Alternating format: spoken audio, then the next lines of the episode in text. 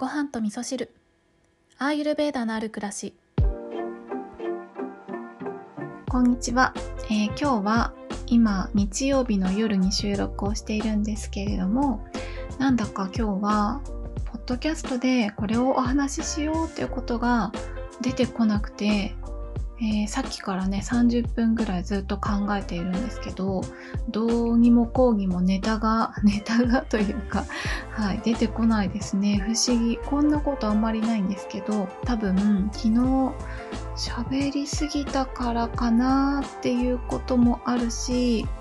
そうですね。まあたくさんおしゃべりしたりもしたしなんかいろんなことにね今満足してますね。うん、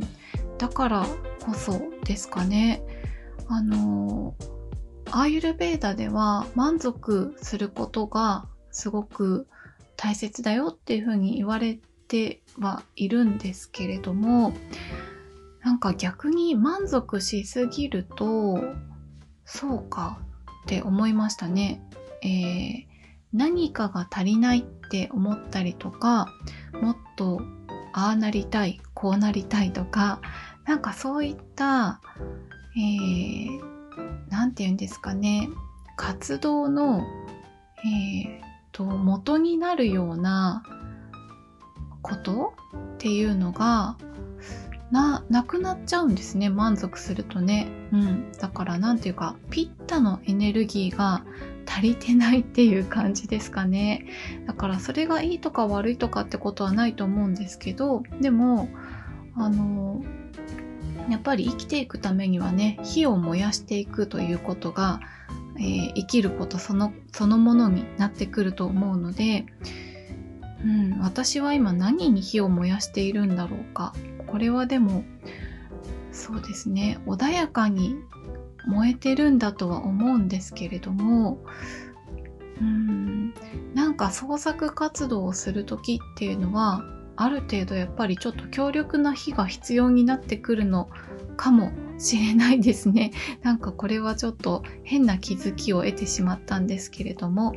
はい。なのでちょっと今日は本題として何を話すかを全然考えていなかったので、まあこのままだらっとお話をする感じになるので、お時間のある方はお付き合いいただけたらなと思います。えっ、と、来週ですね、えっ、とね、初めて、多分人生で初めてだと思うんですけど、広島に行くことが決まってます。はい。なので、まあ、今から広島に行ってどこに行こうかなってことを えっ、と、リサーチしているところなんですよね。で、えっ、と、今日ネットで調べていたら、あの、行きたい神社があったのでね、そこにえー、お参りに行ってみようかなって思ってます。あの、一人で行くんですけどね。そう。なんで、まあ、行きたい神社に行こうって思った時に、改めて神社での参拝方法っていうのを調べてみようと思って、えっ、ー、と、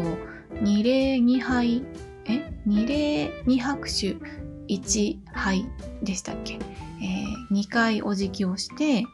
えー、2回拍手？拍手、うん、手を叩いて、で、最後に一礼するっていうのが基本的な、まあ、作法みたいな感じですけどね。で、それを YouTube で見ていた時に、拍手する時に、これは知らなかったんですけど、あの手を合わせた時に右手を自分側に引いて指先をちょっとずらすそうなんですよね。でこれはなんかすごく興味深い、えっ、ー、と、作法だなって思ったんですよね。あの、ムドラっていうね、えー、手を手の形を変えて、えー、体の中のエネルギーバランスを整えるっていうやり方法がアイルベーダではあるんですけどあムドラはアイルベーダのなのかな？ヨヨガなのかな？ちょっとどこのジャンルになるのかわかんないんですけど、まあ、とにかく手の形を変えると体のエネルギーバランスが変わるよって言われていてで指指にもねそれぞれ、えー、5元素のエネルギーが、えー、と関わりが深いって言われてる指があるんですけど親指から空、風、火、水、地っていうね、このエネルギーになっていくんですけれども、